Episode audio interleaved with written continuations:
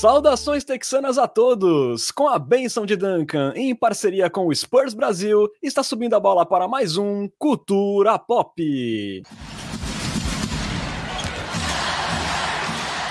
Sejam bem-vindos ao episódio 43 do seu podcast em português sobre o San Antonio Spurs.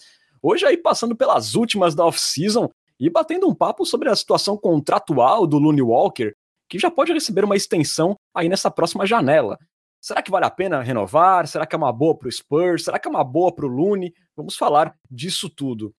E também, né, na segunda parte do nosso episódio, teremos aí ela totalmente dedicada a uma Coyote Talk especial, respondendo nossos ouvintes aí sobre os mais variados assuntos, entre eles o San Antonio Spurs também. Meu nome é Renan Bellini, falando diretamente de Santos e São Paulo. Estão comigo nessa, formando um Big Tree paulista texano, meus amigos Bruno Pongas e Lucas Pastore. Buenas noites, Bruno. Suave na nave? Suave na nave. Boa noite, Renan. Boa noite, querido Lucas Pastore, com o cabelinho na régua para quem está vendo a gente aqui na, na live. Estilosíssimo. Boa noite para nossa querida nação popista. É, empolgadíssimo para esse episódio de hoje, cheio de novidades, né, Renan? Opa, muitas. Muita resenha. Isso a gente pode garantir. Boa noite, Lucas Pastore. E aí, tá mais zen que um slowpoke na praia? Olá, Renan. Olá, Bruno. Olá para a nossa periclitante nação popista. É um prazer tocá-los novamente. E é isso aí, tô, tô, mais tranquilo e assentado do que Brian Wright na, na off-season. Qual a definição de periclitante, por favor? É, é tipo perigoso, mas de um jeito mais bonito. Muito bom.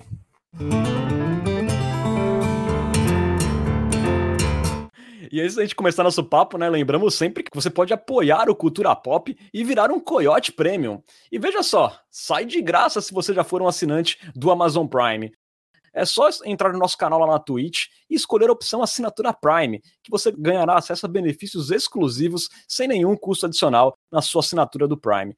E caso você não tenha o serviço da Amazon, com apenas R$ 7,90 mensais, você também pode colaborar com o Culturão então aí um preço mais barato do que uma coca de 2 litros na padaria. Não perca a chance de virar um Coyote Premium. A gente começa o nosso papo hoje aí pela única notícia dessa semana da off-season do Spurs. É, finalmente aí foram divulgados os números do contrato do Brim Forbes. É, o vínculo será apenas de um ano e o salário de 4,5 milhões. É, como esperado, né, o Spurs ali utilizou a maior parte da room exception de 4,9 milhões a que tinha direito para pagar o Forbes, né? Então saiu desta exceção. Bom, ao meu ver, esportivamente falando, continua sendo um movimento horrível, mas pelo menos foi só um ano de contrato. É, dos males o menor, né? Começando pelo Bruno. É, não, acho que não tá legal trazer o Forbes, né? A gente já tinha falado disso de uma maneira bastante, bastante extensiva. É, mas pelo menos é um ano de contrato só, né? Então vai. Essa dor vai passar rápido, vai ser um ano ruim mesmo, então com o Forbes junto ou sem Forbes vai dar a mesma coisa. O que eu espero é só que ele fique ali jogando menos do que 15 minutos por noite, né? Essa é um pouco da discussão que a gente estava tendo no último episódio. É, eu acredito que vai ser menos do que 15 minutos por jogo. Então é esperar para ver o que, que, a gente vai ter de Forbão na próxima temporada. E o Lucas Arruda comenta aqui que ele tá treinando sério. Então tem que ver isso aí. É, é eu preferia que o Forbes ganhasse o máximo por uma temporada do que o mínimo por duas. É, assim, isso acaba logo, né? No fim das contas, né? Levando em consideração que esse vai ser o elenco do Spurs, é, ou algo perto disso, né? Que não tem mais contratações para serem feitas só tem três times na NBA com uma folha salarial menor que a do Spurs, são o Pelicans, o Grizzlies e o Thunder. É, mas ao mesmo tempo é um pouquinho frustrante ver que o Spurs já está acima do teto salarial com esse elenco, né? Está é, cerca de 4 milhões acima do teto salarial, que significa pagar mais 4 milhões de multa, né? É, mas tudo bem, né? Podia ser pior. É, Para a temporada que vem, né, o Spurs só tem cinco jogadores com contrato garantido, que são o Murray White, o McDermott, o Portal e o primo, e já são 60 milhões na folha, então é melhor que seja um contrato só de um ano mesmo. Sim, verdade. Mas também se somar ali a manutenção dos contratos do Keldon, do Vassell, do Samanit e do Trey Jones, esse número subiria ali para casa dos 70 milhões, né? Então, ainda teria ali, para o ano que vem, mais ou menos projetado mais de 35 milhões para o Spurs investir. Isso também contando com o Zach Collins. Se o Spurs, de repente, quiser cortar o Zach Collins, esse número pode subir até para mais de 40 milhões, né? E também a gente aguarda aí, né, se pode sair de repente uma troca que possa é, fazer o Spurs ficar abaixo do teto salarial ainda. Isso também não está descartado. É, é, exatamente, né? Porque assim, agora com o Forbes assinado, o Spurs está com 19 jogadores no elenco. Então, ali, até o início da temporada regular, o Spurs vai precisar cortar dois jogadores, ou via dispensa ou via troca. É, a gente falou no episódio anterior, né, que o Hutchinson e o Amino são nossos favoritos para serem cortados, se for mesmo via dispensa, mas ainda tem sempre uma possibilidade de rolar algo ali, especialmente com o Tadeusz Young, né, que é um dos caras que tem ali um valor de mercado mais bacana nesse momento, desses que vieram. A gente falou bastante dessa parte de elenco no último episódio, então se vocês quiserem saber mais, volta uma casinha aí no Cultura Pop, que o conteúdo tá bem atual ainda. A gente tem lá o índice bonitinho no Spotify, você pode pular direto e conferir aí nosso papo sobre o elenco do Spurs e a folha salarial também. É... Falando agora também, ainda né, em decisões a tomar, o Spurs vai ter outra importante aí às vésperas da temporada regular, é sobre o Looney Walker. É, o Spurs deve decidir ali até dia 18 de outubro, que é a véspera da rodada de abertura, se oferece ou não uma extensão de contrato para o jogador, é, que está indo ali para o último ano garantido do seu contrato de calouro. É, basicamente assim, galera, caso o Spurs opte por não oferecer a extensão, ou caso ela seja recusada, o Lune seria um agente livre restrito na próxima off-season. Ou seja, aquela situação ali que o jogador pode receber ofertas de outros times, no caso do Lune ali a partir de 6 milhões, mas ficaria reservado ao Spurs o direito de cobrir as ofertas e permanecer com o Lune Walker. É, na última temporada, que foi a terceira do Lune em San Antonio, é, mas foi ali a primeira jogando mais de 25 minutos por jogo, ele teve ali os seus melhores números na carreira até então, é, teve 11,2 pontos de média por partida, fez ali 17 partidas com 15 pontos ou mais, chegou a fazer 31 em uma oportunidade. Porém, ele também teve ali 14 jogos de 5 pontos ou menos, é, chutou ali modestos 35% do perímetro e também teve uma certa dificuldade para engatar boas sequências. É, Lucas, diante dessa incógnita que ainda é o Looney Walker, você acha que o Spurs deveria oferecer essa extensão? É, e eu queria saber se você acha que esse negócio vai rolar. Essa é uma pergunta difícil, hein? Eita, pergunta difícil. É, o Spurs tem até o, o, dia anterior à sua estreia na temporada para oferecer essa extensão, né? Eu sinceramente não sei se ela vai rolar. É, por que, que essa é uma pergunta difícil de ser respondida? Porque o Lonnie Walker, ao mesmo tempo, talvez seja o jogador do elenco do Spurs com maior potencial não bloqueado. É, ao mesmo tempo que talvez dos jogadores draftados pela franquia, talvez hoje ele seja mais dispensável, né? Porque, enfim, porque ele não tem um papel claro, a gente não sabe direito o que esperar dele, não sabe. A gente também não sabe o que, a, o que a franquia espera dele, né? Então é uma pergunta muito difícil, assim. Eu acho que assim, dá para dá pra pensar inteligentemente na seguinte linha. Pô, vamos dar uma extensão pro Lone agora que o valor dele tá baixo, né? Do que ele pode entregar. É, então a gente pode pagar um valor baixo para um cara que vai estourar essa temporada, que corre o risco de estourar essa temporada. É, e também você pode argumentar de modo inteligente falar assim, pô, por que, que a gente vai se comprometer é, por quatro anos com um jogador que ainda não conseguiu nos provar que pertence à NBA e que depois de tantos anos na liga ele ainda vive de flechas. Então são, são duas linhas de argumentação que são perfeitamente cabíveis para o que o Lonnie Walker entrega hoje. Ele é, um capaz, ele é um jogador capaz de parecer uma estrela, como pareceu naquele jogo contra o Milwaukee Bucks nessa temporada, né? Em que ele é, marcou 31 pontos e 21 arremessos de quadra, naquele jogo que o time estava poupando o Mills e o Murray. É, também tem aquele famoso jogo contra o Rockets na temporada retrasada. Mas estatisticamente, né, olhando um overview da temporada dele, ele foi um cara que foi medíocre em arremessos de três, ali na média da NBA, foi abaixo da média em arremessos no aro e foi péssimo em meia distância, né? Também foi muito fraco comandando o pick and roll, foi um dos com o Lonnie Walker comandando o pick and roll, o resultado foi um dos piores de toda a NBA, não só do elenco do San Antonio Spurs.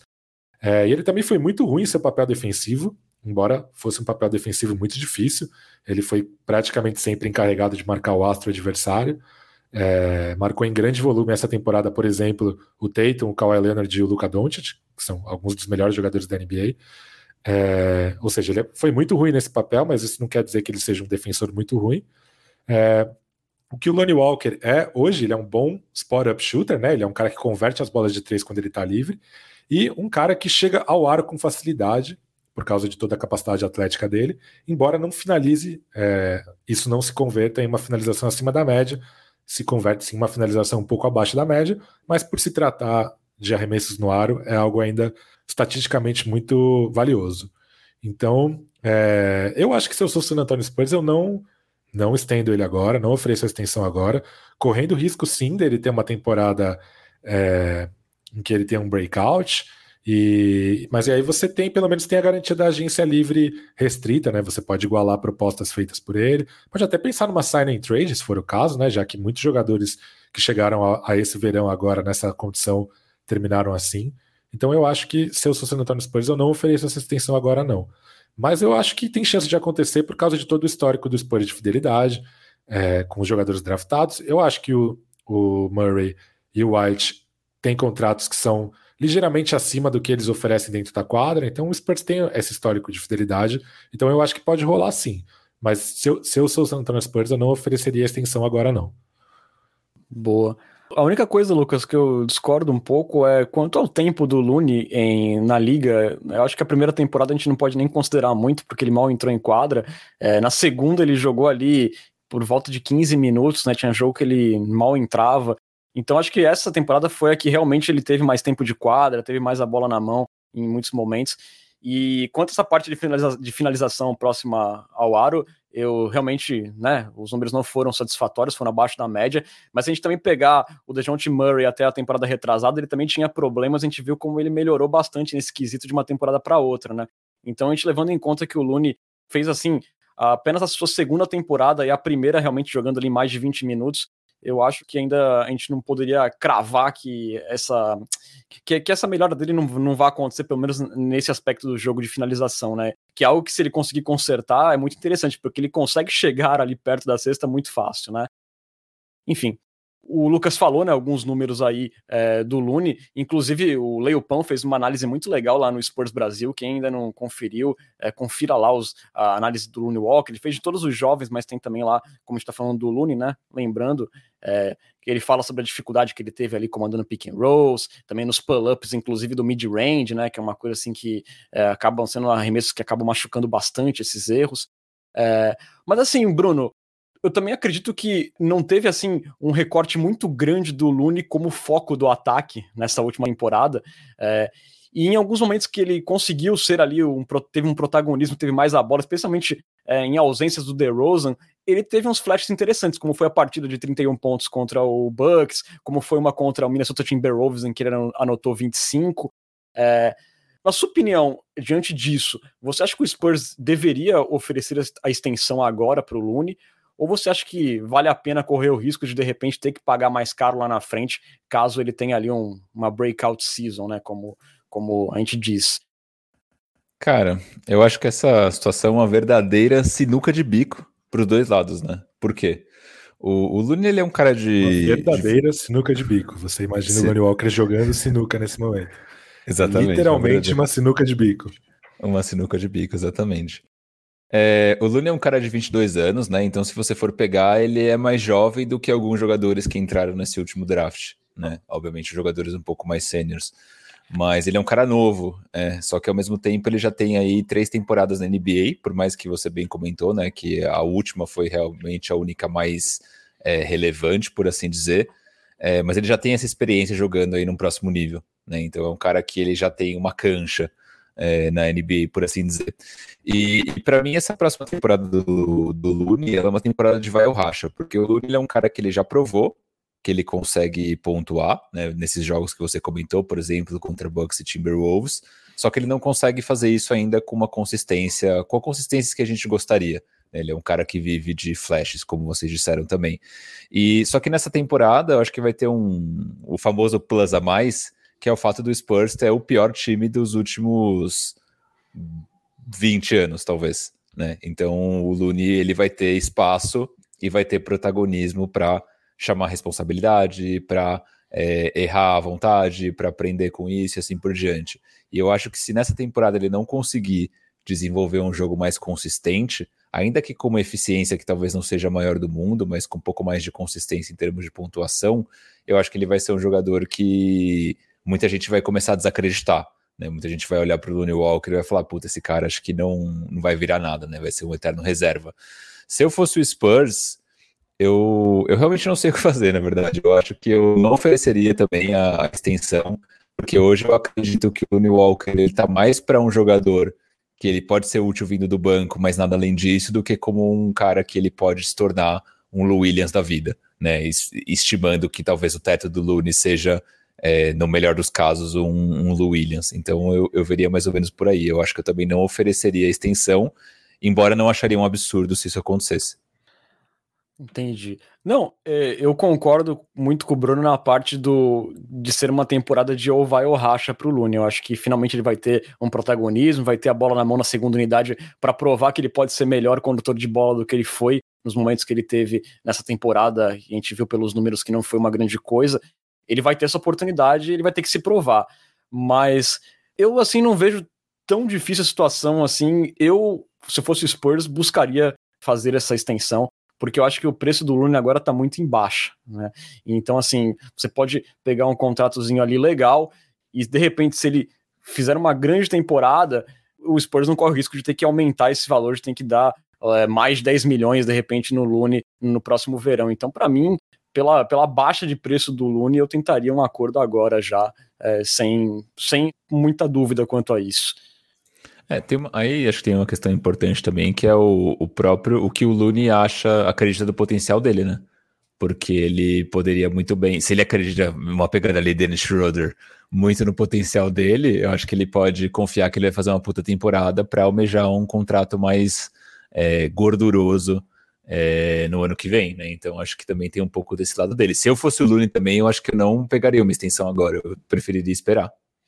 É, é, inclusive o, o, Pesca falou né, sobre isso no, um pouco no episódio anterior, na nossa última Coyote Talk, que de repente pode ser o caso do Lune né, não querer a extensão para realmente ele tentar se provar aí e conseguir um contrato maior no próximo verão. É, então, assim, Lucas, até diante é, é dessa possibilidade do Lune não aceitar a renovação, é, até que valor você acha que seria aceitável o Spurs é, dar nessa extensão aí para de repente seduzir o Lune nesse momento? Essa também é uma resposta difícil por dois motivos, né? Acho que um deles é que o Spurs, apesar de claramente ter modernizado seu modelo de jogo desde a bolha, ainda é um time que não joga da maneira com que é, a maioria dos times, principalmente os competitivos da NBA, jogam, que é de uma maneira mais como diz o nosso querido Leopão, mais heliocêntrica, né? Dá a bola na mão de um jogador e aí, por meio de pick and rolls e espaçamento de quadra, deixa esse jogador criar, ser meio que o centro de ataque. Né? O Spurs não faz isso. É, o Spurs tem sido um ataque democrático, mesmo no ano passado, quando o DeMar DeRozan era claramente o melhor jogador de perímetro ofensivo do time. Então é difícil, por exemplo, acreditar de todos esses jogadores em quem o Spurs mais confia, é, em quem, de quem o Spurs espera mais. É, qual é o papel de cada um desses caras, né? Então, quando você, por exemplo, pega, acho que isso vale principalmente para o Dejante Murray e para o Lonnie Walker, quando você pega esses dois caras, imagina que papéis esses, car esses caras teriam em qualquer outro time da NBA, é um exercício muito difícil, justamente porque o Spurs organiza seu ataque de um jeito muito diferente do resto da NBA. Além disso, o Spurs tem, dentro da própria folha salarial, né, tem, tem algumas, algumas disparidades contratuais, por exemplo, se você paga 10 milhões por temporada para o Lone, você está pagando mais que o Poto. Eu não sei se isso é muito justo, né? O impacto que os dois têm na quadra hoje em dia é muito diferente, né? O Poto é um jogador que tem um impacto muito maior na quadra. Mas ao mesmo tempo, com 10 milhões, você tá pag... estaria pagando quase 4 milhões a menos do que você paga para o Doug McDermott, que é um cara que nem pisou na quadra ainda pelo San Antonio Spurs, né? Então tem essa, essa disparidade, ela é um pouco complicada de lidar, né?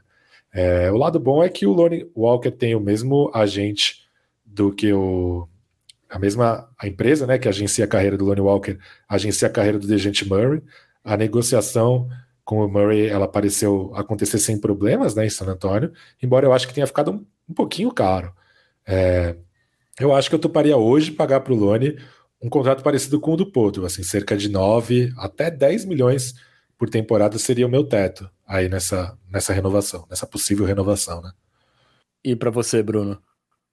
É, meu teto acho que seria um pouco mais baixo. Acho que seria aí algo em torno de 28, de 28 a 32 milhões em quatro temporadas, que daria aí entre 7 e 8 milhões por temporada. Eu acho que mais do que isso hoje pode ser um pequeno assalto do menino Looney. É, mas talvez no final da temporada, se ele tiver uma breakout season, poderia ser um, um contrato até que meio de meio que de um estilo, né? Sobre isso que o Pesca falou de justiça, eu, eu acabo discordando um pouco, porque eu acho que tem é, algumas posições que elas acabam estando um pouco inflacionadas, né? Então você pega o caso do McDermott, é, ele só está ganhando esse valor porque é uma posição que hoje no mercado ela está muito valorizada, né? E hoje, como o Luni não é um chutador confiável, ele não, não não almejaria um salário na casa dos 13 milhões por ano. Então, tipo, eu acho que mesmo, mesmo quando o Purdle aceitou o contrato com o Spurs, ele aceitou sabendo que dificilmente naquele momento ele conseguiria um contrato é, melhor, porque por mais que ele seja um defensor exemplar, é, ele ofensivamente é um cara que produz muito pouco, que não espaça quadra, que são requisitos que hoje a NBA atual pede muito. Então eu acabo discordando um pouco nesse sentido. Bom, eu tô com os senhores, assim, mais ou menos na faixa de preço. É, eu acho, assim, que um salário justo, nesse momento, seria uns 8 milhões aí é, pro Lune anuais, que eu sempre falo, né, era o que o Lou Williams ganhava quando ele foi sexto homem da NBA, é, duas vezes ele ganhava esse salário.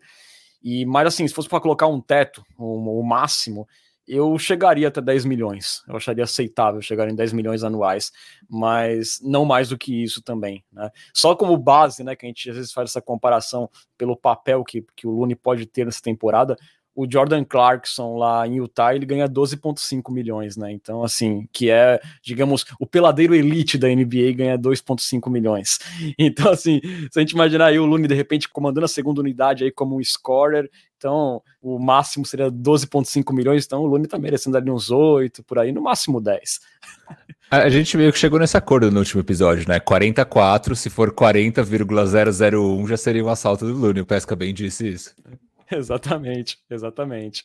Deixa eu só puxar um comentário aqui. Alguém fez aqui, ó, o Lucas Arruda falou que o Looney em modo desrespeitado vem forte demais, né? E em alusão, ele tinha falado que a galera tava menosprezando o Spurs e tudo mais. Vamos ver, né? Vamos ver se o que ele tem de, de língua ele tem de basquete.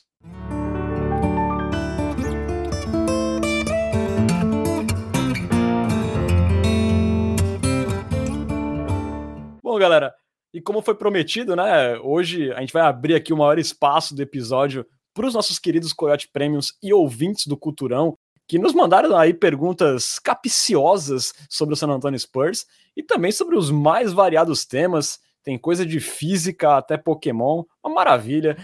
Então vem aí com o Bruno Pongas, a nossa especialíssima Coyote Talk, Coyote Talk especial. É...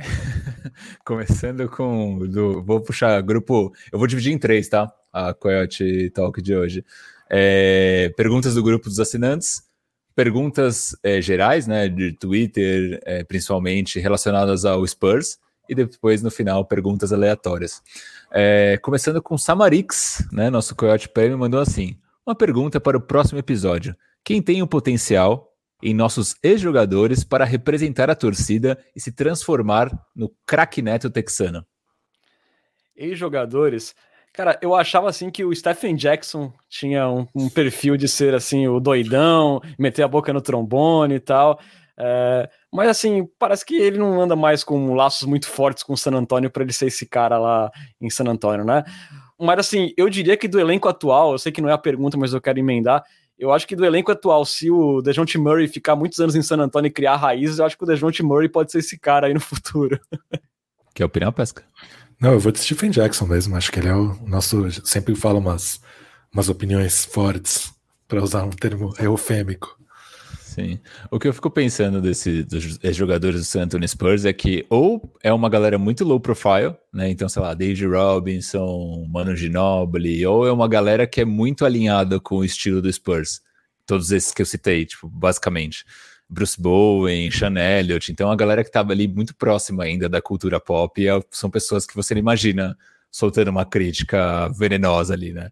É, o, é. Talvez o Stephen Jackson poderia ser esse cara, mas eu não sei, não sinto talvez uma uma, um laço tão forte entre ele e o Spurs, né? Então, porque ele teve briga com o Pop, então foi meio que algo que se perdeu com o tempo. Eu sinto que às vezes ele até critica por, por ter um pouco de ranço, parece, sabe?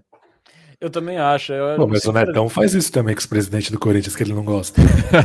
faz sentido. Mas ele ama o Corinthians, o Stephen Jackson não ama o Spurs. Entendi, entendi. Eu acho que tem essa É, diferença. É, os laços meio que se romperam ali no meio do caminho, né, com o Stephen Jackson. Embora a gente goste bastante dele pelo jogador que ele foi, até pelo personagem na época, mas se distanciou um pouco mesmo. Mas também, né, hoje em dia o que há de mais parecido com o craque neto na NBA é o Kendrick Perkins, né? E acho que ninguém esperava muito que ele fosse virar essa figura. Vai que amanhã ou depois, sei lá, o Kurt Thomas vira isso. Então, vai saber. né? Pode ser, imagina, George Hill. Vai Ô, saber. Porque, aliás, faz falta um cara desse na transmissão lá da Bell Sports Southwest, né? Porque o Sean Elliott e o Bill são maravilhosos, coraçãozinho pra eles, mas, meu, na hora de fazer uma crítica é difícil, né? Não sai, não sai. Eu acho que o pessoal, o pessoal ali ganha um salário extra do, do Spurs pra, pra manter ali é, tudo, tudo em ordem. Ah, eles são contratados do Spurs, pô. Ah, é, o Chanel e o Bill sim, mas é que eu tô me referindo à imprensa como um todo. Pergunta do Felipe, essa pergunta é boa. Ele fala assim: se vocês pudessem escolher apenas um jogador para mudar os rumos do Spurs de imediato, qual seria? E qual a posição. Aí essa é a pergunta número um, né? Aí, bom, vamos da pergunta número um, depois a gente faz a segunda. Eu escolheria o Luca Doncic e ainda enfraqueceria um rival direto aí na de divisão. Luca Doncic seria a minha opção bem, bem utopia, né? O Luca Doncic. Mas assim, uma semi-utopia, digamos assim, poderia ser o Bradley Beal. Vou, vou dizer por quê. Por causa que ele é agente livre na próxima temporada, né? O Spurs vai estar com uma grana boa aí para investir. Aí, de repente, se ele assinasse ali, né? É difícil atrair um jogador desse tipo. Mas, de repente, se o Spurs emendasse ali uma tentativa de um pacotão pelo Anthony Towns junto, mandando ali um DeJounte Murray, de repente um Looney Walker renovado, ou junto aí uma, uma trade exception, se a gente conseguir uma troca pelo Tadeusz Young, aí, sei lá, se o Spurs fosse... É claro que a gente sabe que não vai acontecer, né? Por isso que eu falei semi-utópica, mas, de repente, se a gente conseguisse é, trazer aí um combo Bradley Bill e junto trouxesse o Carl Anthony Towns, prometesse algo pro Bradley Bill, poderia mudar assim a um curto prazo. Mas eu acho difícil de acontecer. Meu sonho utópico seria Giannis Antetokounmpo. Eu acho que é um cara que regula ali de faixa etária com o Luka Doncic, mas eu acho que preferiria trazê-lo hoje. A segunda pergunta do Felipe é a seguinte: qual a posição mais carente no atual, do, no atual elenco do Spurs, na opinião de vocês? E aí? Ah, o elenco atual do Spurs está numa, numa situação curiosa, né? Que ela tem uma profundidade medíocre em todas as posições. Eu diria ala pivô, mas, é, sei lá, tem o McDermott, tem o Keldon Johnson que pode jogar ali, tem o Samanit, tem é, enfim, o Tadeusz Young poderia jogar ali se ficar, o Amino poderia jogar ali se ficar. Então já falei uns seis jogadores de nível de NBA na posição mais carente. Então é um elenco bem inflado, né? Bom, como eu tô considerando o Keldinho como 3 nessa temporada, eu vou falar que é a posição 4 de ala pivô, né? Porque hoje aí, eu imaginando que serão dispensados aí Amino, que pode pintar uma troca pelo Tadeusz Young, temos aí Doug McDermott, o falso alto, e Lucas Samanit, que só existe no mundo das ideias, né? Então parece aí a opinião, a posição mais enfraquecida do elenco. Eu vou mais numa linha de, de pensar que na NBA atual não, não se tem mais tantas posições bem definidas como antigamente, então acho que o que o Spurs sente falta mais hoje é um scorer de elite, independente da posição. Então, se a gente visse, por exemplo, um, um armador que tivesse potencial de ser um scorer de elite no draft, eu iria nessa pessoa com certeza. Né? Então, acho que mais do que qualquer posição, nossa principal carência é ter alguém que põe a bola debaixo do braço e, e faça cestas, no estilo Bradley Beal que você tinha citado agora. Não, mas a gente, mas a gente escolheu no draft. Pegamos o Josh, o Josh Primo. Aí daqui a cinco anos ele vai ser o Damian Lillard. Exato. O, o, o J. Kelmer que comenta aqui, né? Que o primo lembra ele o Don't profissional aos 14 anos. Uma outra pergunta de Coyote Premium foi aqui na Twitch agora do Bruno Sampaio. Pergunta assim: a NBA fez um Power Ranking colocando o Spurs em 13 do Oeste. Vocês acham que é por aí? Eu acho que sim. É, eu acho que é um bolo ali, né? A gente falou bastante disso no último episódio, né? Que tem ali um bolo com Pelicans, Kings, Wolves, Rockets, Thunder. É, eu acho que tá por ali mesmo, mas eu não me surpreenderia do Spurs pular à frente aí, de repente, de, de Pelicans e Sacramento Kings. Eu acho que tá por aí também. Tá por aí, então. Estamos alinhados. É, aqui, passando agora pelo Twitter, né? Perguntas que rolaram aí durante a semana no Twitter. Tem uma pergunta do sobrinho do Demo. Olha só. Veja aí. É, a gente já falou sobre isso no episódio passado, então eu vou recomendar que ele volte uma casinha. Mas ele pergunta assim: quais jogadores vão ser trocados barra cortados para o time ficar com 15? Vamos fazer um bate-bola jogo rápido só para o sobrinho do Demo não ficar aí sem resposta e não vir puxar nosso pé. Para mim, Amino e Hutchinson. Também acho Amino e Hutchinson. Para mim também, mas eu não descarto a possibilidade de ter um negócio pelo Tadeu Young. Boa. É isso aí, sobrinho do Demo.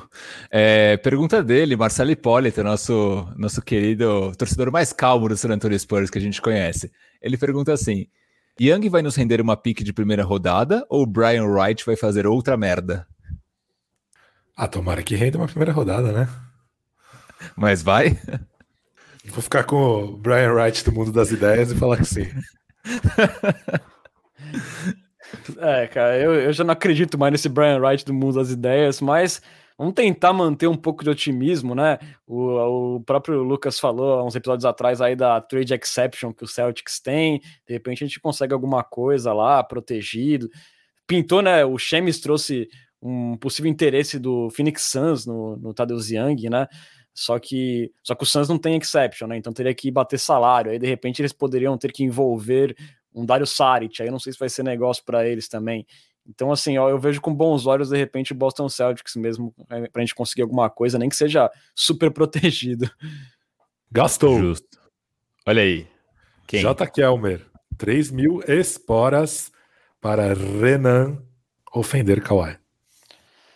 Ah, só queria dizer, né? Esse Judas aí da camisa número 2, uma víbora sugadora, destruidora de famílias, né? E inimiga da felicidade. Muito bom. Depois, uma víbora sugadora de olhos juntos ainda, né?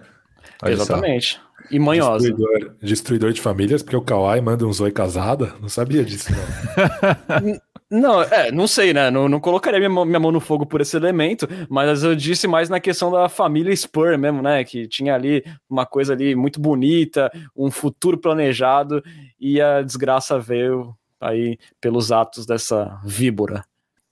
Faz sentido. O Igor Vaz comentou aqui que ele prefere comer vidro do que ter Sarit no time dele. Pô, discordo. Sarit tem. É bola, pô. Sarit é bola.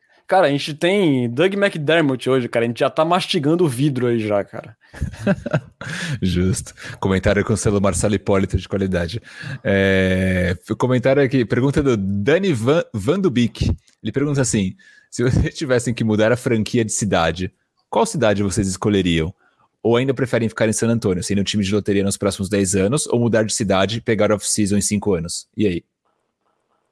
Mudaria para São Paulo e aí pegaria playoffs em cinco anos e a gente poderia ver os jogos do Spurs aqui.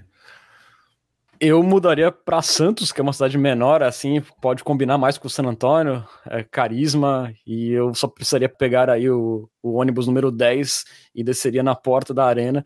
Seria muito fácil, mas, mas brincadeiras à parte, eu prefiro ficar, amargar um, um limbo ou uma fossa de anos e anos do que mudar de cidade tem uma coisa chata nos esportes americanos que eu amo, né? Adoro NFL, adoro NBA. Essa parte de mudança de cidade é uma coisa assim muito triste. Você vê uma torcida perder o seu time ali por causa de lado financeiro, basicamente. A gente viu agora a torcida do Oakland Raiders na NFL, que os caras é, comeram o pão que o diabo amassou por anos. E aí, quando o time começou a ficar um pouco melhor, o time acabou se transferindo para Las Vegas, quer dizer, virou lá um time para turista em Las Vegas, né?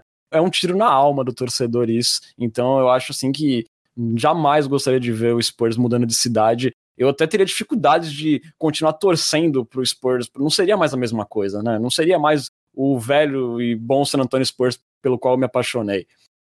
É, eu acho bem baixo astral esse negócio de mudar de cidade mesmo. Eu não, eu não gostaria que mudasse. A gente viu o caso ali do, do Thunder, né, que saiu de Seattle e meio que lá em Seattle até hoje a galera fala, pô, querem, querem ter um time. Então acho, acho baixo astral. Não mudaria, no máximo, no máximo, no máximo. Se fosse para Austin, eu acho que estaria ok. Que é dentro ali do Texas, já tem uma relação entre as cidades por conta do Austin Spurs. E, e, por Austin ser uma cidade mais legal que San Antônio. Mas no máximo, senão, mais do que isso, eu acharia nada a ver. E é Agora, 10 mais... anos sem ir para os playoffs, no mercado pequeno, sem receita de match day de playoffs, sem vender camisetas, eu acho que a gente nem precisaria tomar decisão, não, hein? Espero que, que não cheguemos nesse ponto. Mas, porque assim, eu acho assim que quando um time tem história, né? Como tem o Spurs de sobra, como tinha o Seattle Supersonics, é muito triste, né? E, e eram cidades que viviam assim a franquia, né? É muito triste quando isso acontece. Sim, é, e tem essa questão que você falou, né? O impacto que San Antonio tem na comunidade hoje, que é bastante grande. Então seria bem bizarro se saísse. Mas imagina que nada a ver lá, tipo, Las Vegas Spurs, que Las Vegas é um, é um destino que todo mundo fala que é, deve receber um time aí em algum momento. Seria bem deprê. Ah, pra mim era melhor mudar o nome da franquia e acabou o Spurs, se isso acontece. É, exatamente, exatamente. Enfim, pergunta do Lucas Arruda, olha só. É, quais jogadores vocês acham que podem se destacar nessa temporada? Palpites para quem vai ser o maior pontuador do time, reboteiro e maior passador. Bate-bola, jogo rápido, maior pontuador, Renan Bellini. Dejounte Murray. Lucas Pastore. Ih, rapaz, não, tava, não tinha me preparado para essa, hein? Vou, vou, vou de Keldon Johnson. Eu vou de Dejounte Murray. Maior reboteiro, Renan Bellini. Keldinho Johnson. Lucas Pastore. Jacob Purtle, Os Poeta. Jacob Purtle, Os Poeta. Maior passador, Renan Bellini. Dejounte Murray. Lucas Pastore. Dejounte Murray. Dejounte Murray. Tirando isso tudo, tem alguém que vocês acham que vai se destacar mais do que está projetado? Não. Ah, cara, eu sou otimista. Eu acho que o Looney Walker pode fazer um ótimo papel na segunda unidade aí e ter uma. Não uma breakout season, mas uma, uma temporada de revoluções. Eu tô curioso para ver o Looney, é, o Trey Jones e, e, até um pouco do Samanit. Vamos ver se o Samanit vai ter uma chancezinha aqui e ali. Ou se ele vai ficar de novo na G-League. Vamos ver. É, pergunta do Rafael dos Santos. Essa é muito boa, eu gostei. Um jogo dos Spurs de temporada regular que marcou vocês. O arremesso do Roger Mason Jr. contra o Phoenix Suns no Natal. Boa. Para mim, cara, o retorno de Judas a San Antonio aí, dia 3 de janeiro de 2019, vitória por 125 a 107 no Toronto Raptors, muitas vaias, primeiro triple-double do DeMar DeRozan, um pouco mais de vaia, Brin Forbes 20 pontos, e a torcida chamando Judas de traidor no lance livre. Foi um dia, assim, uma atmosfera maravilhosa no AT&T Center. Eu gostaria de morar nesse dia. É, foi um dia que eu, eu, nem tinha o League Pass na época, mas eu assinei o League Pass porque eu queria sentir o som ambiente daquele dia. Foi delicioso. Muito bom, delicioso. Eu, sei, eu fui mais um. Posso falar mais um? Que eu Pode, óbvio. Foi muito da hora. Os 55 claro. pontos do Tony Parker contra o Timberwolves em 2008. Puta, animal. Posso falar mais um também? Óbvio, sempre. É, vitória at the buzzer, tapinha do Antônio McDyess contra o Lakers no Staples Center, cara. O Tim Duncan errou ali o mid-range marcado pelo Gasol. O McDyess deu um tapinha milagroso. E acho que foi a única vez que eu vi o Pop vibrando e sorrindo com uma vitória. O Pop saiu, saiu batendo palma e dando risada, assim. Foi um momento maravilhoso. Eu acho que era, tipo, quase quatro horas da manhã e eu berrando. Eu acho que no dia seguinte eu perdi a aula. Justo. Eu fui meio megalomaníaco nessa. Eu separei quatro jogos. Um deles é justamente esse do McDice, né? Que foi justamente o tapinha ali com o Cole Bryant colando nele, tentando pegar a bola. Ficou puto depois, então foi, foi um jogo legal. Eu tava vendo ao vivo esse. Lembro que eu também saí, tava ali a loucura, porque o Lakers tinha um puta time e o Spurs era um time que era muito bom também, mas acho que o Lakers naquele momento era um time um pouco mais forte. É, um segundo jogo que eu separei foi um jogo de 2012, estreia da temporada com o game winner do Parker contra o Thunder. Não sei se vocês lembram desse. Muito bom, muito bom esse jogo. É, foi o primeiro jogo na época e eu separei dois jogos que me marcaram negativamente.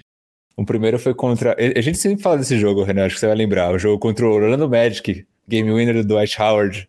Terrível.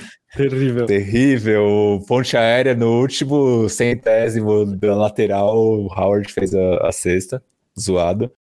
E um jogo que muito pouca gente lembra, depois eu vou deixar até o link da matéria ali nos comentários, porque esse é mais antigo, 2002, um jogo Spurs e Hawks. Tava assistindo esse na ESPN também, o, o Spurs tomou um game winner do Jason Terry, na época que o Terry jogava em Atlanta ainda, tipo, comecinho ali da década de 2000. Terrível também. Essa foi direto do turno do tempo. Essa foi direto. Do... E você não encontra vídeo dessa jogada no, no, em lugar nenhum.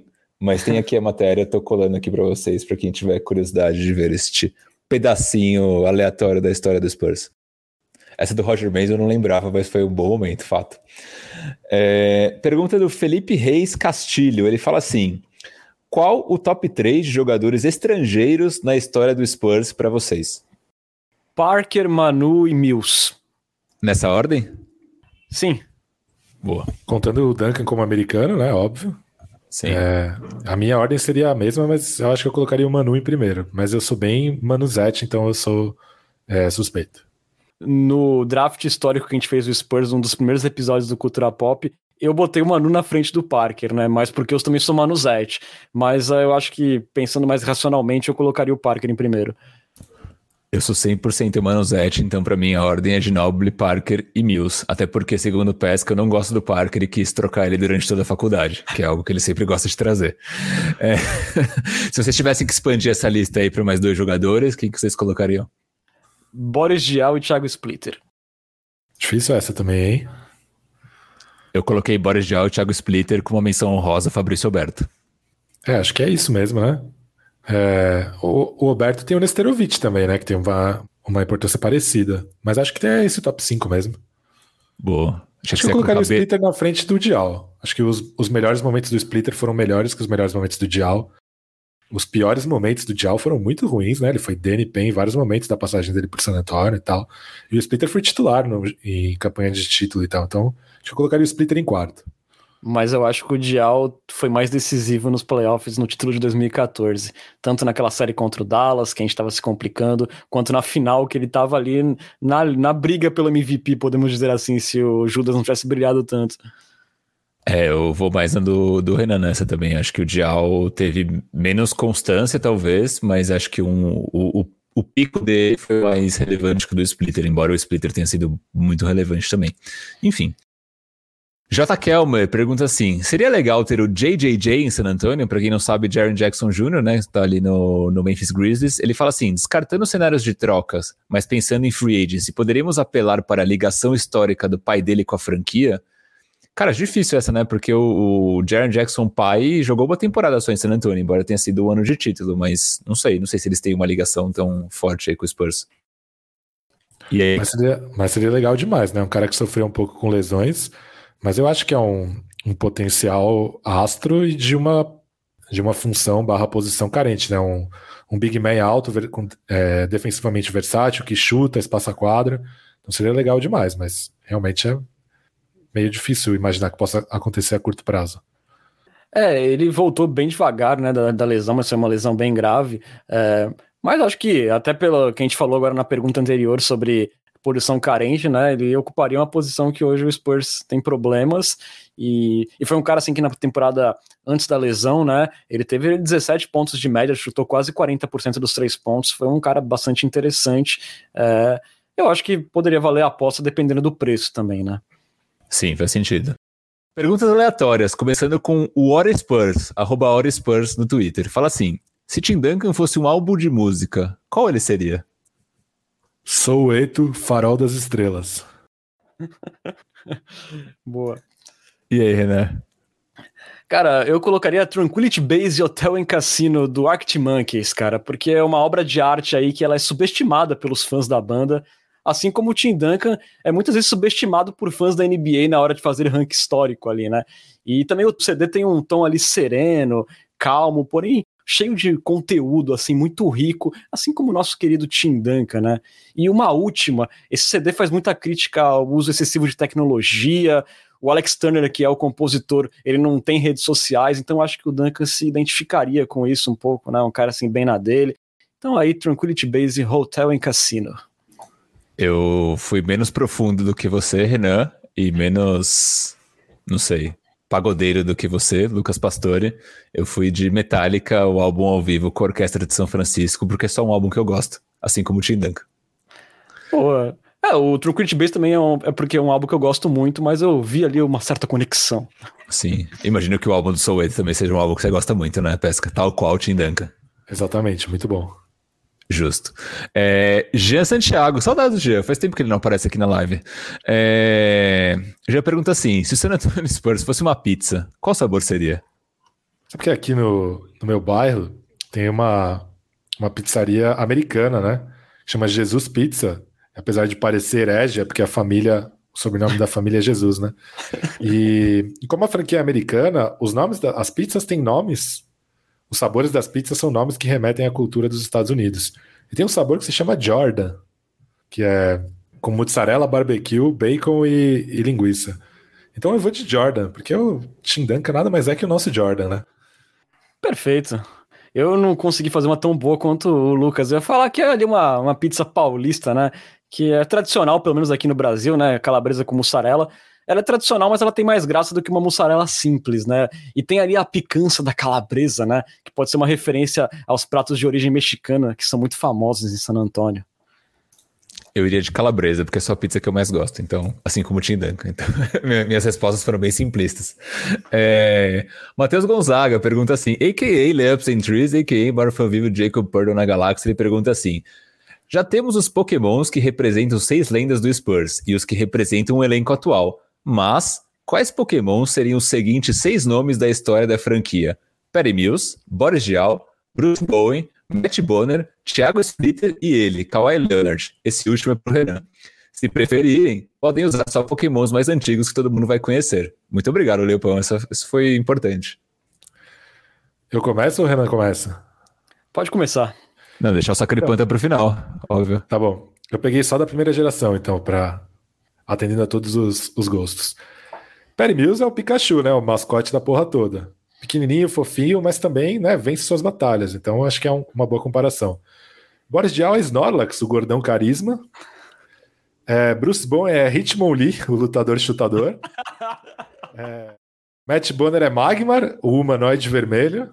E Thiago Splitter é Onix, o pivôzão sólido. Cara, muito bom, amei. Aí, ó. Primeira geração, sucesso demais. Maravilhoso, cara, maravilhoso. Ah, mano, o Sacripanta, né? Judas da camisa número 2.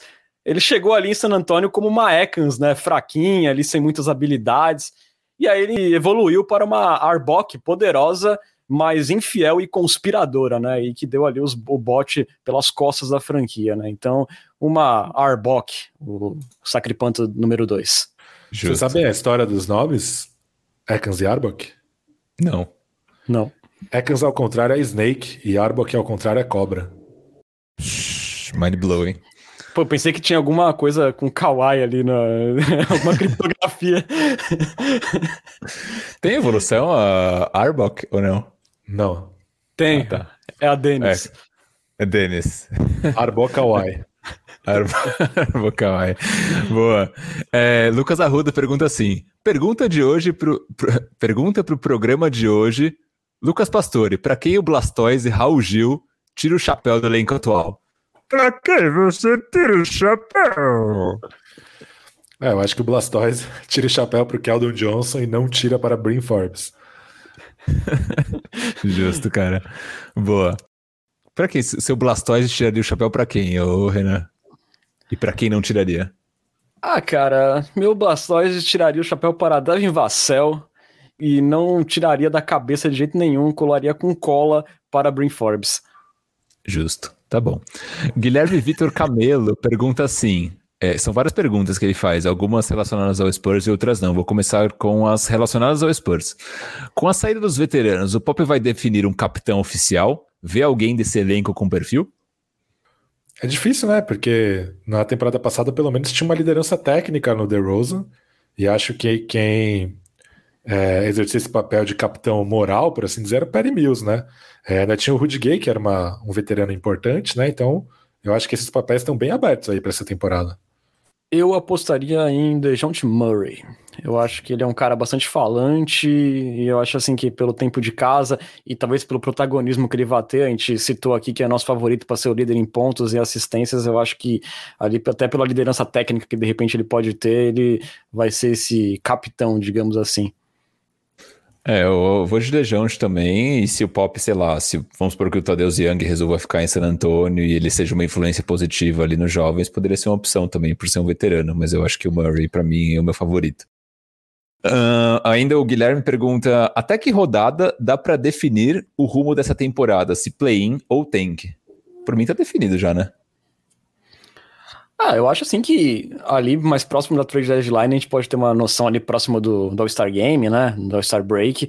É, eu não descarto a possibilidade do Spurs ser é, decente nessa temporada, tanto que eu não acho o cenário mais improvável do mundo a gente conseguir chegar ali em décimo e brigar pro play-in.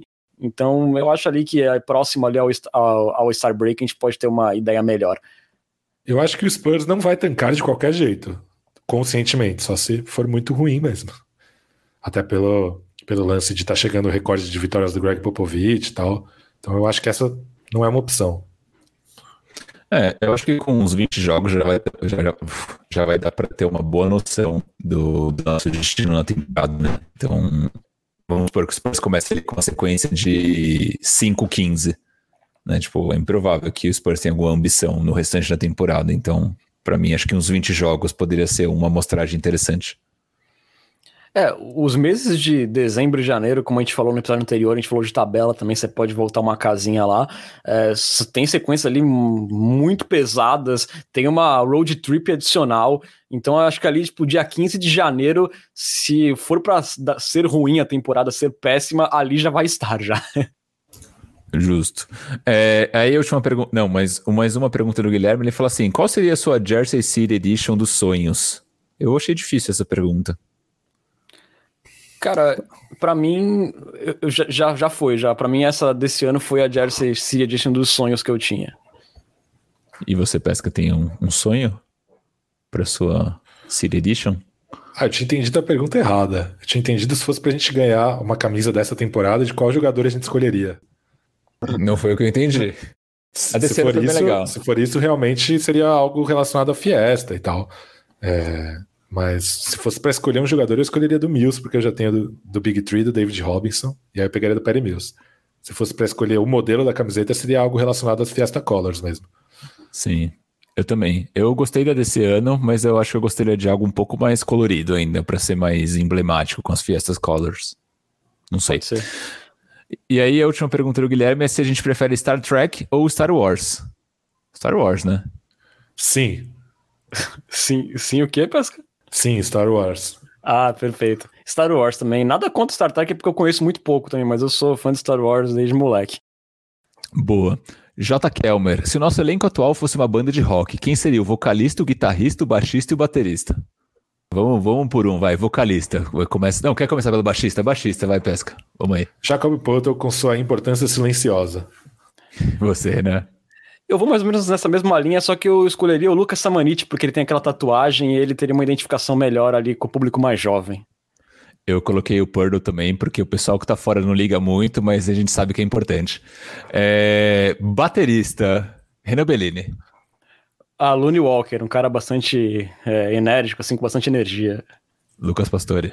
Pô, eu adotei uma linha oposta. Eu fui de Derek White, o cadenciador. eu fui de Derek White, porque geralmente eu acho o baterista a posição na banda mais carismática. E eu acho o Derek White o mais carismático do nosso elenco. Guitarrista, Lucas Pastore. É, da gente Murray, o barulhento. Eu, Keldinho. Tem um motivo? Ah, cara, já imagino o Keldinho correndo pra lá e pra cá, deslizando assim de joelho no palco, sabe? Boa, eu coloquei o Keldinho também, porque geralmente é pelo mesmo motivo, basicamente. E vocalista para fechar, Renan. Keldinho, é, seria um power trio a minha banda. Keldinho ele vai cantar por causa que ele, ele a gente viu que ele interpreta muito bem lá Mariah Carey, então tipo vai, vai cantar e vai tocar guitarra, vai ser perfeito. Pesca? Sim, o Keldon Johnson por causa da combinação de talento e carisma. Mas se puder, se eu puder fazer isso, eu também colocaria o Greg Popovich como vocalista. Justo. Eu coloquei o The John Murray porque ele é o líder do time. Geralmente os vocalistas são ali os mais conhecidos. É, boa, gostei dessa pergunta do J. Kelmer, que ele emenda. Aí uma pergunta bem não relacionada ao Spurs. Top 3 melhores filmes da história da cultura pop. E aí? É... Pode ser sagas? Posso falar sagas ou tenho que falar o filme? O que você quiser. Então, eu, meu top 1 é Senhor dos Anéis, top 2 Star Wars, top 3 um filme que eu gosto muito, Um Estranho no Ninho. Boa. eu coloquei filmes específicos, eu coloquei Star Wars Episódio 3, A Vingança dos Siths, é, Vingadores Guerra Infinita é, e Batman Cavaleiro das Trevas, do Christopher Nolan. Gosto muito. Assisti esses dias de novo, inclusive, muito bom. Melhor eu que Feira da Fruta, você acha? Não, Feira da Fruta não. não um Feira da melhor. Fruta é o concurso, né? Tipo... eu coloquei Os Infiltrados do Scorsese, embora todo mundo fale que é uma, uma réplica de um filme coreano, mas eu acho que é um filme bem legal. Janela Discreta do Hitchcock, Clube da Luta. Se eu fosse colocar uma saga, eu colocaria Harry Potter, que eu sou muito fã. É, Matheus Gonzaga, nosso Leopão, emendando nessa pergunta do J. Kelmer, ele pergunta aí: top 5 personagens da cultura pop e top 5 vilões da cultura pop. Não vale colocar o tio Denis. E aí? Poxa, já tiraram uma opção que eu tinha aqui. É, mas assim, pô, falar só cinco da cultura pop é muito complicado. Certamente vai faltar alguém. Eu vou falar os que. Nesses rankings eu sempre falo os que eu tenho mais afinidade, os que eu gosto mais, né? Então eu colocaria aí, vai, top 5 personagens: Darth Vader, Batman, Coringa, Obi-Wan Kenobi e Rorschach de Watchmen, que é um ótimo personagem. Pesca, top 5 personagens. Eu coloquei três de Star Wars, que eu gosto muito, né? E dois de Senhor dos Anéis. Então eu fui de Aragorn, Legolas, Yoda, Luke Skywalker e Obi-Wan Kenobi. Muito bom. Eu coloquei Snape, de Harry Potter, coloquei o Dwight Schrute, de The Office, Phil Dunphy, de Modern Family, a noiva do Kill Bill e o Riei, de Yu Hakusho. Tudo eu bem. faria uma menção honrosa a Frank Deblin, de Corra que a Polícia Vem Aí. É uma lenda. Corra que a Polícia Vem Aí. Boa. É, e aí os vilões? Vamos lá, Darth Sidious, né, Imperador Palpatine, Thanos, o T-1000, que é o Exterminador do Futuro 2, do Robert Patrick, aquele exterminador absurdo, um dos melhores personagens, melhores vilões da história, Frieza e o Magneto. Pesca. Eu coloquei três da lista do Renan também, que é o Magneto, o Imperador Palpatine e o Darth Vader. Você falou Darth Vader também ou eu viajei? Não, Darth Vader entrou na, na, na, na dos personagens mesmo. E aí eu coloquei o Saruman e o Gary, do Pokémon. Boa. O Gary é muito melhor que o Ash, não dá pra gostar do Ash. eu coloquei Darth Vader, Coringa, Saruman, Cersei Lannister de Game of Thrones e o Freeza, uma menção rosa pra Carbinha de Avenida Brasil. Carminha, grande Carminha. é, boa. O Wind ou All Wind, nunca sei se, se é o Wind ou All Wind, pergunta se a gente já leu ou assistiu Slandank, que é um anime barra série. E se a gente gostou. Eu nunca assisti. Eu nunca assisti também, é, mas todo mundo fala muito bem. Sim, de fato. Vou, acho que tem, tem uma é, virou uma série da Netflix, se não me engano, né? Não sei agora de cabeça. Pode mas eu gostei, se eu estiver errada. Gastou? 3 mil esporas para o Renan. E aí? Ofender Kawhi Leonard porque eu peguei o gancho dos vilões aqui, achei que ele ia estar inspirado. ah, Judas, número 2, criatura sonsa e promíscua, né? Que não merece aí nem um pouco da sua admiração ou simpatia, nem nesse momento de lesão. Tá certo. E a última pergunta do Felipe Ito, que a gente não tem como responder, mas ele pergunta assim: Uma casa tem uma parede composta por madeira, isolante de fibra de vidro e gesso. Em um dia frio de inverno, o coeficiente de transferência convectiva de calor no interior é de HI. Não sei o que é isso. E no ambiente exterior é, de, é HO. A área superficial total da parede é de 350 metros quadrados. A temperatura no interior da casa é de 20 graus determine a resistência térmica total do sistema e a taxa, a taxa de calor perdida para o exterior. Não, não, sabemos responder essa, eu acho. Vamos ficar devendo. Três eu caras formados. Eu lembro da fórmula ainda. É Q igual a MC delta T. Quantidade de calor é igual a massa versus o coeficiente de calor versus a variação de temperatura. Mas como aplicar isso aí, eu não tenho a menor ideia. Olha aí. Caramba, Lucas, Lucas Pastore. Pastore, o físico. Caramba, eu ia falar que tinha três jornalistas aqui que não eram bons em matemática, né, em física, mas pelo visto o Lucas Pastore tá quebrado, né, porque... Era o é famoso Q macete. Q, MC, delta T. Que macete. Caramba, eu queria ter uma memória dessa, viu, Bruno? Eu só Essa tenho memória para coisas, eu só tenho memória para coisas inúteis e memórias esportivas. Eu não tenho memória para fórmula. Nossa, Pô, tem que não. treinar a memória para memorizar 900 Pokémons, quais são fortes contra quais e tal. Então, você lembra alguma outra fórmula física assim, famosa? Eu lembro. Lembro do Bhaskara. Ah, não, digo, mas uma, tinha algumas que assim, que, que você, tipo, falava uma frase e era uma fórmula, assim, tipo, pra você memorizar mais fácil. Não tinha umas paradas assim? É, tinha, mas agora eu não vou lembrar.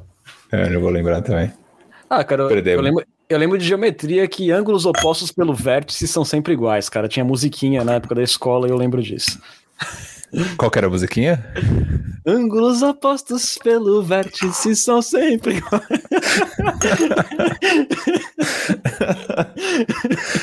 Muito bom. É isso, gente. Fechamos por hoje. É, perfeito. Pô, tinha uma aqui, cara, que eu achei muito boa, Bruno, que você pulou, cara. Como a gente deveria paquerar um Homo neanderthalis? Ah, eu pulei. Não, não, não tinha visto essa, foi mal. E aí? Não sei. Cara, eu não entendi iria... muito bem a pergunta. Ah, como paquerar um Neandertal, né? Acho que foi mais ou menos isso, né? Eu iria no ouvido, assim, baixinho, e falaria: Anthony Davis é melhor do que Tim Duncan. Ia dar certo isso, cara? Ah, com Neandertal pode ser. Justo. Eu ia falar assim: Justo. Ei, Neandertal, pega no meu peito e sinta meu coração batendo. Pois é, galera, você pode seguir o Cultura Pop nas redes sociais. Estamos no Twitter, no Facebook, no Instagram, no arroba Cultura Pop Pod. Melhor, melhor seguir, né? Mesmo endereço da Twitch, onde você pode assistir nossas gravações e também apoiar o Cultura Pop. Aí com apenas R$ 7,90 por mês, você pode assinar nosso canal e virar um Coyote Premium, que terá aí benefícios exclusivos como estar com a gente no grupo de WhatsApp, participar de uma liga de fantasy na próxima temporada, dar pitacos em nossos roteiros, mandar perguntas em áudio e ter prioridade na Coyote Talk e também ganhar emotes exclusivos para interagir no chat da Twitch. E lembrando sempre que se você tiver Amazon Prime, a inscrição sai de graça, isso mesmo. Basta você associar a sua conta da Twitch no Prime Game e se inscrever no nosso canal sem nenhum custo adicional. Em caso de dúvida, é só procurar a gente no inbox que a gente dá uma forcinha para você. E registrando ainda que o Cultura Pop é uma parceria com o site Spurs Brasil, que desde 2008 é a sua fonte de notícias em português da franquia Silver Black. Acesse lá spursbrasil.com. Valeuzão, Bruno, muito boa noite. Que episódio maravilhoso, hein, cara? Dá pra ficar aqui a noite toda fazendo isso. Obrigado, Renan. Obrigado, Lucas. Obrigado principalmente à nação popista, né? Que aí todo mundo, basicamente todo mundo ficou com a gente até o final. Então, mesmo nessa salada maravilhosa, como bem definiu o J. Kelber, acabou, acabou dando certo. Então, obrigado a todos e até a próxima semana. Esperamos com mais assuntos sobre o San Antonio Spurs, né? Vai ter semana que vem? Está pendente, mas eu acredito que semana que vem a gente vai fazer uma pequena pausa e voltamos no dia 15. Justo. Vamos avisar no Twitter, então. Boa. Fique de olho nas nossas redes sociais. Valeuzão, Lucas Pastore. Muito obrigado aí por esse episódio maravilhoso, essas pérolas lindas. Muito obrigado a você, Renan, pela mediação impactante. Gostaria de agradecer também ao meu amigo Bruno pelos comentários explosivos.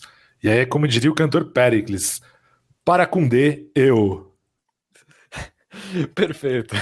Vamos ficando por aqui. Você esteve na companhia de Renan Bellini, Bruno Pongas e Lucas Pastore. Muito obrigado pela audiência e até o nosso próximo encontro. Tchau, tchau.